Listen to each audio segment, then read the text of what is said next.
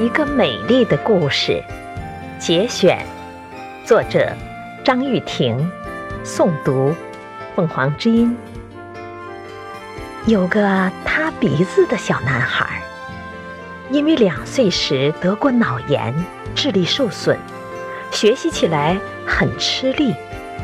打个比方，别人写作文能写二三百字，他却只能写三五行。即便是这样的作文，他同样能写得很动人。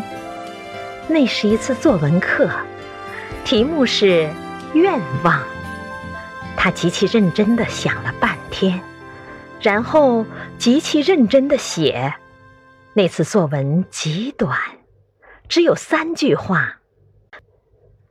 我有两个愿望，第一个是。妈妈天天笑眯眯的看着我说：“你真聪明。”第二个是，老师天天笑眯眯的看着我说：“你一点儿也不笨。”于是，就是这篇作文，深深的打动了他的老师，那位妈妈式的老师。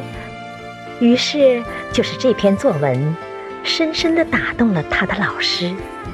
那位妈妈式的老师不仅给了他最高分，在班上还满含深情地朗诵了这篇作文，一笔一画地批道：“你很聪明，你的作文写得非常感人，请放心，妈妈肯定会格外喜欢你的，老师肯定会格外喜欢你的，大家肯定会格外喜欢你的。”捧着作文本，他笑了，蹦蹦跳跳的回家了，像只喜鹊。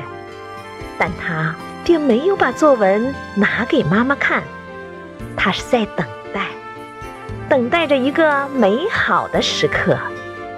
那个时刻终于到了，是妈妈的生日，一个阳光灿烂的星期天。他起得特别早。把作文本装在一个亲手做的美丽的大信封里，等着妈妈醒来。妈妈刚睁眼，他就笑眯眯地走到妈妈跟前说：“妈妈，今天是您的生日，我要送给您一件礼物。”果然，看着这篇作文，妈妈甜甜的涌出了两行热泪。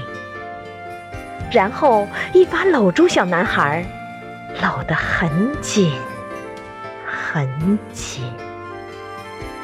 是的，智力可以受损，但爱永远不会。